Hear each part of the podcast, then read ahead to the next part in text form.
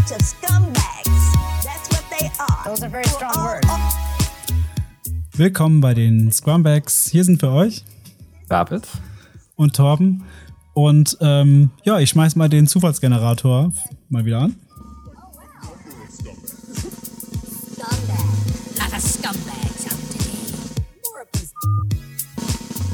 Sorry, ich habe mich verklickt. Oh. So, ähm, was mache ich, wenn ich als Scrum Master oder Product Owner zu viele Scrum Teams habe und den Faden verliere? Uh, okay. Das ist eine wirklich gute Frage.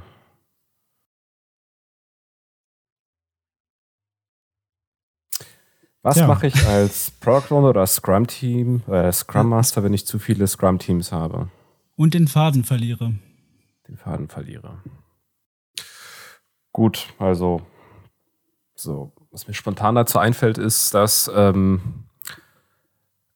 diese Frage kann man ja ersetzen mit äh, bei mir im Leben und auf der Arbeit laufen zu viele Sachen parallel und wie verliere ich da nicht den Faden? Ne? Das ist ja, denke ich mal, so ein grundsätzliches, allgegenwärtiges Problem, äh, das äh, den meisten von uns mal passiert dass die meisten von uns mal reinlaufen oder mal reingelaufen sind und auch schon äh, ein paar harte Lektionen äh, da gelernt haben. Hm. Ähm, zumindest weiß ich das von mir. Ähm, ja, wie, wie fangen wir damit an? Vielleicht wäre es grundsätzlich erstmal keine schlechte Idee, sich als Product Owner oder Scrum Master selbst zu kennen oder sich gegen, grundsätzlich als Person selbst zu kennen und ein Verständnis dafür zu haben, wie viel kann ich denn überhaupt handeln. Ne? Also Hm. Ne, vielleicht so ein bisschen äh, philosophischer Rat. Leute, das Leben ist zu kurz, um euch äh, auf diese Art und Weise abzutragen, dass ihr da zu viele Sachen auf einmal macht im Arbeitsalltag. Äh, meine Haltung dazu. Ne? Aber es gibt ja Leute, die haben ja Bock, sich zu pushen und so. Und vielleicht ist man ein bisschen jünger ne? und äh, will mal gucken, wo die Grenzen sind. Ja. Ähm, also wie gesagt, gar nicht, so- gar nicht so abwegig.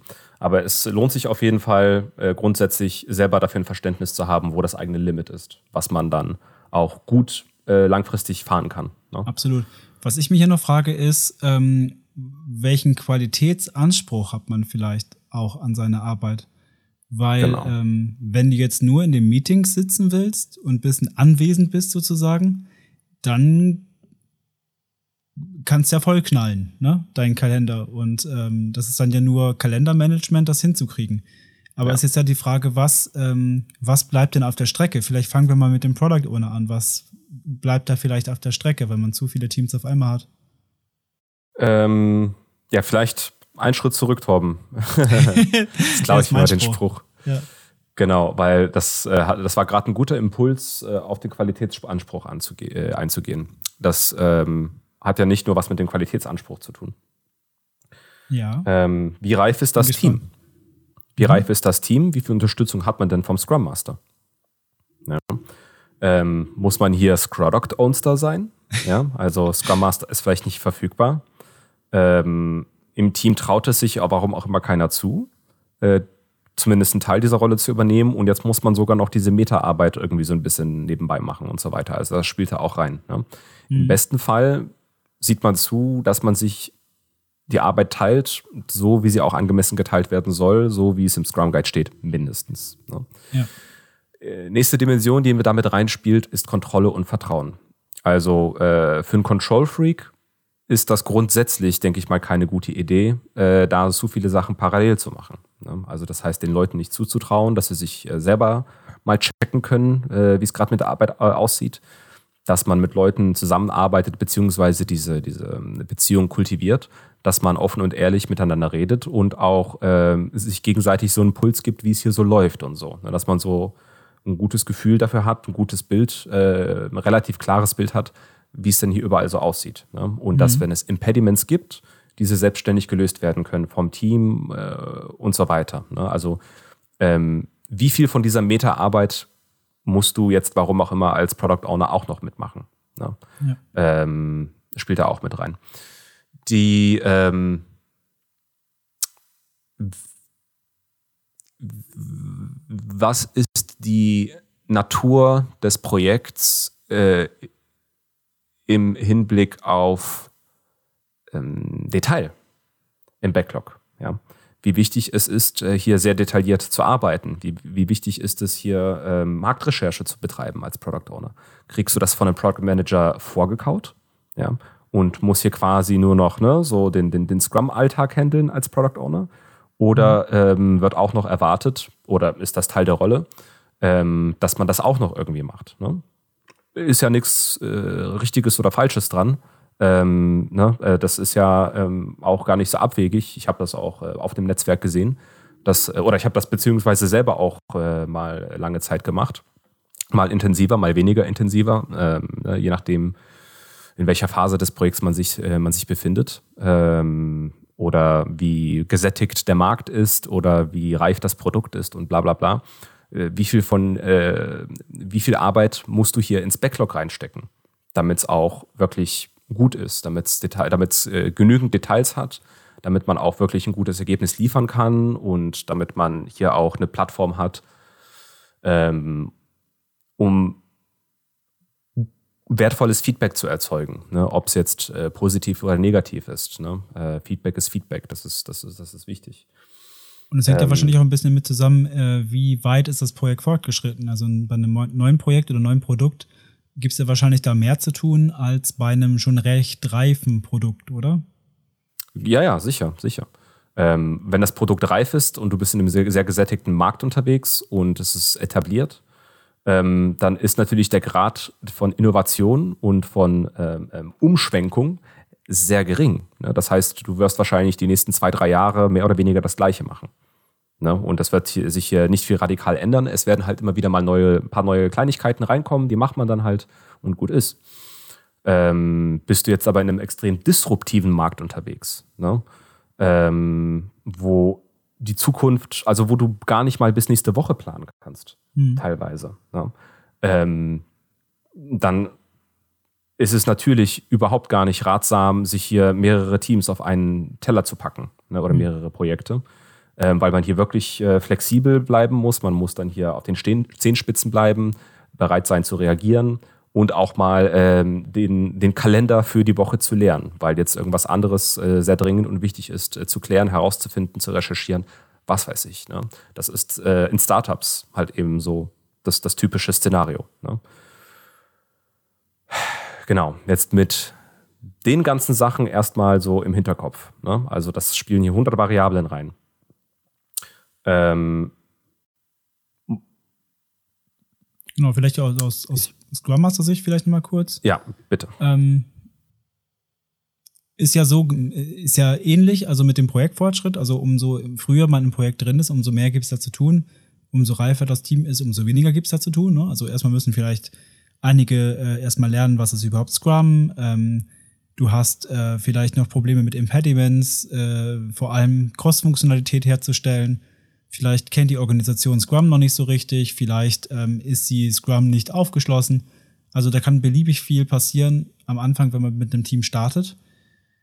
Ähm, wenn dann aber später, ich weiß nicht, das Team ein bisschen reifer wird, geht in, in ruhigere Fahrgewässer, da kann man sich auch überlegen, ob man mehr Teams nimmt. Was dann aber immer noch passieren kann, ist, wenn man jetzt zwei, drei Teams gleichzeitig betreut, als Vollzeit-Scrum Master, sag ich mal so, dann ähm, kann es natürlich trotzdem passieren, dass in einem oder zwei oder drei Teams gleichzeitig äh, irgendwas passiert, wo du halt mehr da sein musst. Ähm, irgendwas passiert in der Organisation, irgendwie mit den Teammitgliedern passiert irgendwas, irgendwas, ne, Faktor Mensch, weißt ja. Und ähm, auf einmal bist du auf äh, 100, äh, 150 Prozent auf einmal unterwegs und bist nur am Springen und merkst, okay, das wird viel zu viel, eigentlich muss ich wieder ein Team äh, hier irgendwie abgeben oder keine Ahnung was. Und ähm, das kann da halt letztendlich auch passieren. Genau. Ist wahrscheinlich weniger spektakulär als, jetzt, als beim Product Owner. Wahrscheinlich ein bisschen, bisschen verständlicher.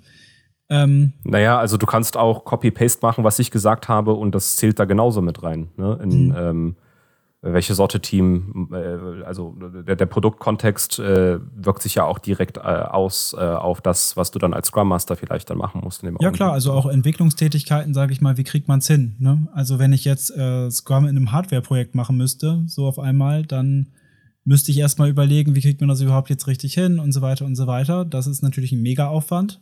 Oder wie kriege ich Scrum hin in einer Marketingabteilung? Hm, auch noch nicht gemacht, keine Ahnung. Da muss man erstmal überlegen, ne? Also da muss man selbst schon überlegen mit dem Team zusammen, wie, wie kriegen wir das jetzt hin, ähm, iterativ und inkrementell zu arbeiten. Was ist überhaupt das Produkt? Was, wie sieht ein Inkrement aus? Und so weiter und so weiter. Klar, da gibt's ähm, richtig viel zu tun, gegebenenfalls. Richtig. Genau, aber die, die, die, die Ursprungsfrage war ja, Ja, ähm, wie verliert man hier nicht den zurück. Faden? Genau, ne? wie verliert genau. man nicht den Faden, genau. genau. Ähm, beziehungsweise, gut, wie verliert man nicht den Faden? Da ist ja unser Rat erstmal, pass auf, ne, nicht zu viel auf einmal zu machen. Und wenn du zu viel machst, dann reduzier es vielleicht wieder. Ne? Das ist ja relativ easy.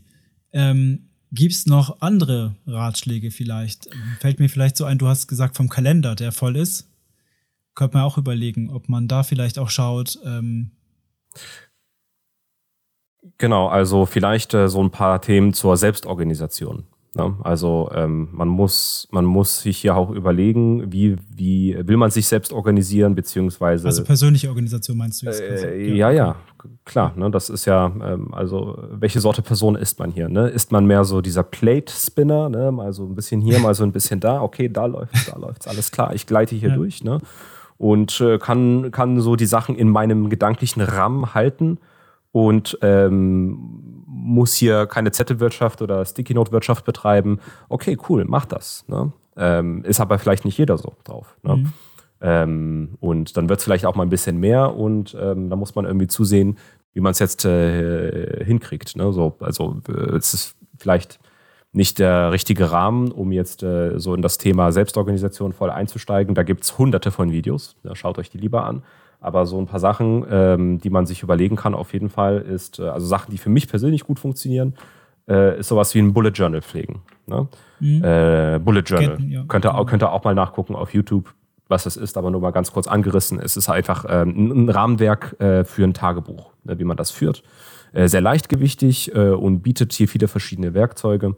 Und was ich äh, an, dem, ähm, an dem Bullet Journal mag, ist, dass ein Werkzeug ist, die, ja, die monatliche Retrospektive oder die wöchentliche Retrospektive mit sich selbst. Ne? Dass man sich dann mal hinsetzt und die letzten, sagen wir mal, 30 Tage oder 20 Arbeitstage durchblättert und guckt, was ist denn hier so alles passiert. Ne?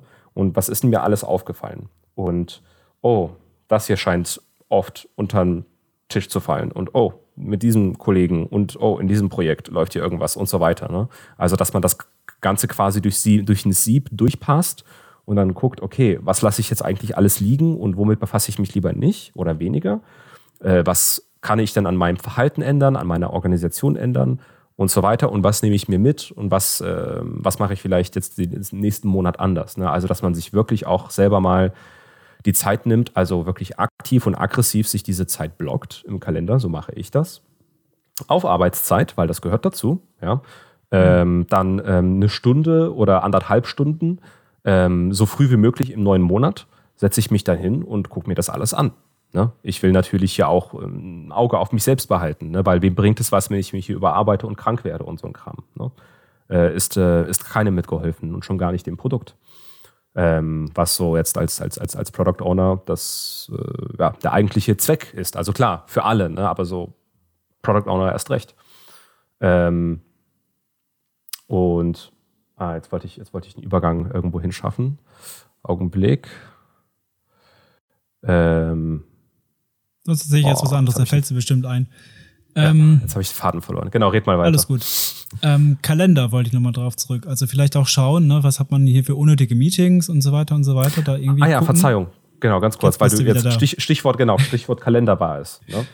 Ähm, und was mir auch ganz gut geholfen hat, ist äh, so, eine, so eine ganz radikale ähm, ja, ähm, Kalenderpolitik zu fahren. Wenn ich nicht hin muss, gehe ich nicht hin. Und wenn Mhm. ich hier keinen Mehrwert liefere in diesem Termin oder wenn es mir nichts bringt, den anderen nichts bringt, dass ich hier bin, stehe ich auf und gehe ich oder ich klinke mich aus. Ne? Ähm, entweder um so ein bisschen zu äh, ja, hier decompress, ja, ähm, mal kurz äh, eine Pause einzulegen und sich zu entspannen und ähm, einfach mal kurz einen Gang runterzuschalten, statt die ganze Zeit passiv engaged zu sein. Und das zieht dann die ganze Zeit Energie und so weiter. Also es gibt einen Haufen Gründe, warum dann äh, so ein, so ein äh, ne, von, von einem Termin zum nächsten hopsen ähm, auch eine ganz schlechte Idee ist. Ne? Also da muss man auch, ähm, also Kalender in meiner Erfahrung ist immer die Sache, die wirklich äh, der Hebel ist, wo man äh, auch gut seine, seine Energielevel managt, äh, die wiederum notwendig sind, um diesen Überblick zu erhalten. Ne? Ob das jetzt, äh, jetzt für die Person ist, die dann so durch den Alltag gleitet und alles so im, im Rahmen mitschleppt oder ein Tagebuch führt. Ne? Ja. Was mir zum Kalender auch noch einfällt, ist auch, wie man so die Sprintübergänge legt. Also manchmal hat man nicht so viel Kontrolle drüber, so weil irgendwelche Sachzwänge da sind, aber wenn es geht, könnte man mit dem Scrum-Team auch zusammenarbeiten, dass man irgendwie ähm, die Sprintübergänge so legt, dass sie vielleicht nicht am selben Tag alle sind oder äh, vielleicht nicht am darauffolgenden Tag, sondern vielleicht sogar so, dass man, wenn man zwei Teams hat, dass ähm, eine Woche das Team, eine Woche das Team, da hat man immer so ein bisschen Fokus. Und vor allem so aus Scrum Master Sicht ist ja der Sprintübergang der interessanteste Tag. Und ähm, vor allem die Retrospektive. Und wenn man das irgendwie zu nah aneinander hat, finde ich es immer manchmal herausfordernd. Also ich habe sogar schon gehabt, dass ich Teams durcheinander gebracht habe, also dass ich irgendwelche Probleme in den Teams beim anderen auf einmal gesehen habe, was gar nicht stimmte, was ich in Retro angesprochen habe. Das ist aber, das haben wir nicht, ne? Ah ja, stimmt, das ist das andere Team. Und da habe ich auch schon gemerkt, ach, nee, da kommst du ja total schon durcheinander, ne? Und das war dann ein Zeichen dafür, das ein bisschen auseinanderzuziehen vielleicht. Ähm, genau, das vielleicht auch als Tipp, dass man das ein bisschen entzerrt, das Ganze. Ja, aber die Grundfrage muss immer sein, wie kriege ich das hin, ähm, möglichst wenig Teams zu haben, finde ich. Also das muss man vielleicht ein bisschen schauen, dass man vielleicht ja. auch, ähm, also ich, ich bin halt so, so ein Vollzeit-Scrum Master und davon gibt es halt meistens nicht so viele in der Organisation. Also ich kenne kaum Organisationen, die sich viele Vollzeit-Scrum Master leisten. Dass irgendwie jedes Team einen Vollzeit-Scrum Master hat, das kenne ich nicht.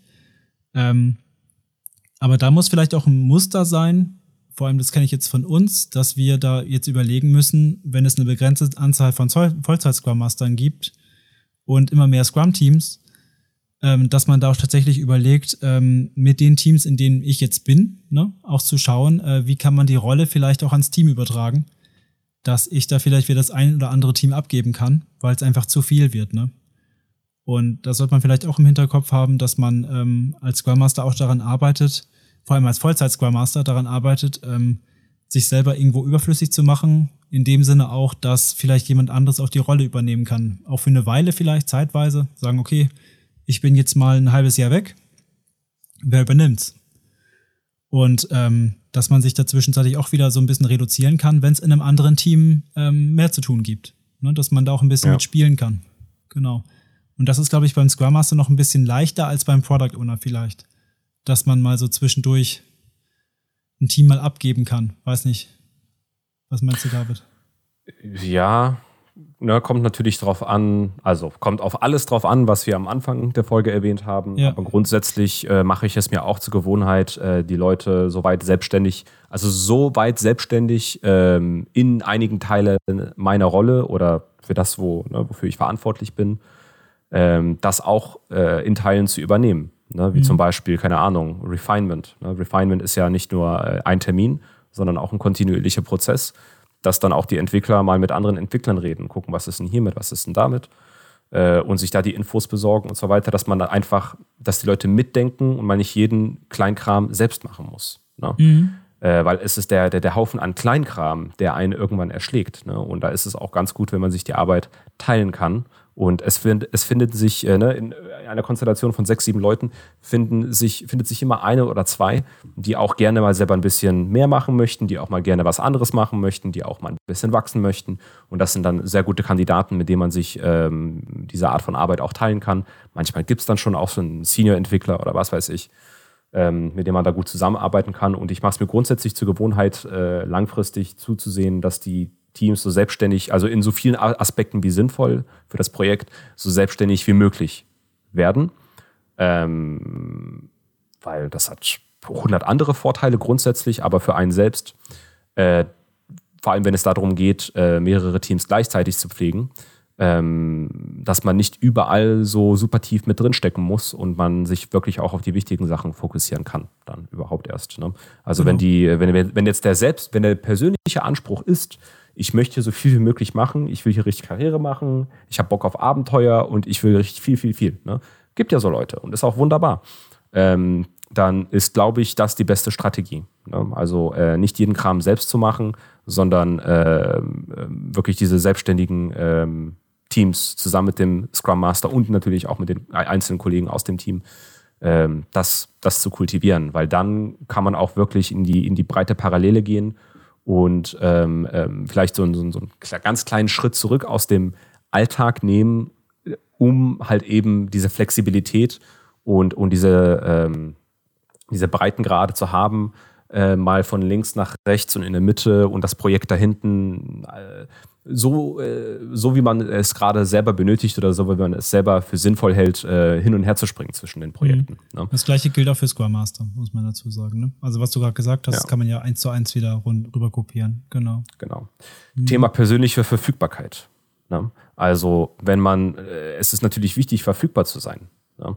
Ähm, aber dass man vielleicht auch so ein bisschen ein Stück weit kontrolliert, wie, als wie verfügbar wird man wahrgenommen. Ja, also erzieht man jetzt das Umfeld, und das geht hier nicht nur ums Team, sondern auch um grundsätzlich alle, mit denen man so im Alltag in Kontakt kommt. Bist du jetzt eine Person, die in der Wahrnehmung der anderen Leuten so verfügbar ist, dass ich hier jederzeit die Tür eintreten kann und ich kann jetzt dich blockieren in dem, was du machst? Ne? Oder verschanzt du dich vielleicht ein bisschen? Ne? Nimmst du mal einen Schritt zurück, gehst du irgendwo in der Ecke ins Büro ähm, und bist vielleicht nicht zu transparent mit dem, was du die ganze Zeit machst, weil dann sehen die Leute eine Lücke im Kalender ne? und du sitzt vielleicht da, also das, das ist dann vielleicht, ne, also das ist etwas, was ich mache. Ich sitze dann da und starr die Decke an, aber ich denke hier gerade über 50 Sachen nach, um mhm. jetzt zu überlegen, wie kriege ich das jetzt hin? Ne? Und ähm, wenn ja die Außenwahrnehmung ist, oh, hier kann jetzt jeder einfach reinspazieren und mich in meinem Gedankenflow unterbrechen, dann komme ich zu nichts. Ne? Ähm, also so, so, das Thema, äh, die wahrgenommene Verfügbarkeit auch mal ähm, im Auge behalten, ne? dass, man's da, dass man sich nicht zu verfügbar macht. Und dass man, dass quasi die Leute und das Umfeld selber, äh, also viel mehr Einfluss nehmen auf das, womit man Zeit verbringt, äh, als, als, als einer selbst, ist, ähm, ist auch ganz wichtig, das im, das in den Griff zu kriegen, finde ich. Genau, total wichtig, da auch Nein sagen zu Dingen und äh, selbst der Meister bleiben über, über den Kalender, jetzt übervereinfacht gesagt, genau. Ja. Ja.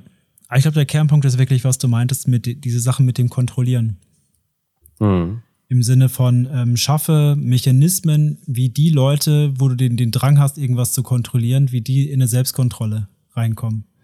Und denen dann quasi auch das Vertrauen geben kannst, dass sie es selber hinkriegen. Weil dann musst du nicht mehr alles selber machen, alles selber kontrollieren, alles selber übernehmen, weil sobald ich ja Leuten eine Aufgabe wegnehme, weil ich denke, die schaffen das nicht ordentlich, ist es ja auch eine Art von Micromanagement, von wegen, ne, bevor ich sie kontrolliere, mache ich es lieber selber.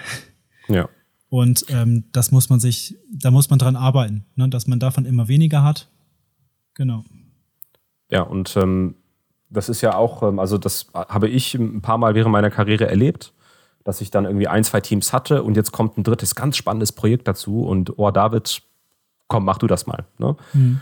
Ähm, zu dem Zeitpunkt dann schon diese ein oder zwei Teams zu haben, die selber mal eine Weile gut fahren können, ist dann perfekt.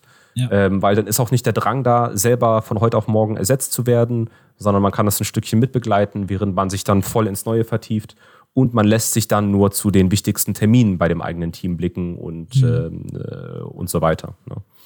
Ähm, das ist ja, das ist, glaube ich, etwas, was ziemlich regelmäßig vorkommt bei Leuten, äh, ne, die wirklich jetzt auch immer mehr und äh, immer spannendere Sachen ähm, tun möchten. Ne? Dass dann irgendwann ein richtig cooles Projekt um die Ecke kommt und man, man selber meldet sich oder man wird gewählt oder was weiß ich.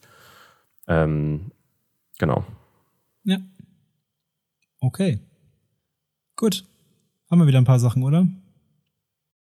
Ja. Da habt ihr, habt ihr jetzt ein paar Sachen, über die ihr nachdenken könnt, hoffentlich. Sehr gut. Okay, wenn euch jetzt ähm, ähnliche Fragen eingefallen sind oder ganz andere, dann äh, könnt ihr uns, wenn ihr bei YouTube seid, einen Kommentar schreiben unter das Video. Wenn ihr woanders unterwegs seid, äh, zum Beispiel auf irgendwelchen Podcast-Plattformen, Spotify etc., ähm, schreibt uns eine Mail an frage at äh, scrumbags.de. Frage at scrumbags.de. Und ähm, die Frage kommt dann in unseren Zufallsauswahlpool und äh, wird dann vielleicht schon beim nächsten Mal gezogen. Genau. Dann bleibt eigentlich nur noch zu sagen, habt eine schöne Woche und bis zum nächsten Mal. Ja, herzlichen Dank auch nochmal von mir. Bis zum nächsten Mal. Schaltet wieder ein. Macht's gut. Ciao. Tschüss.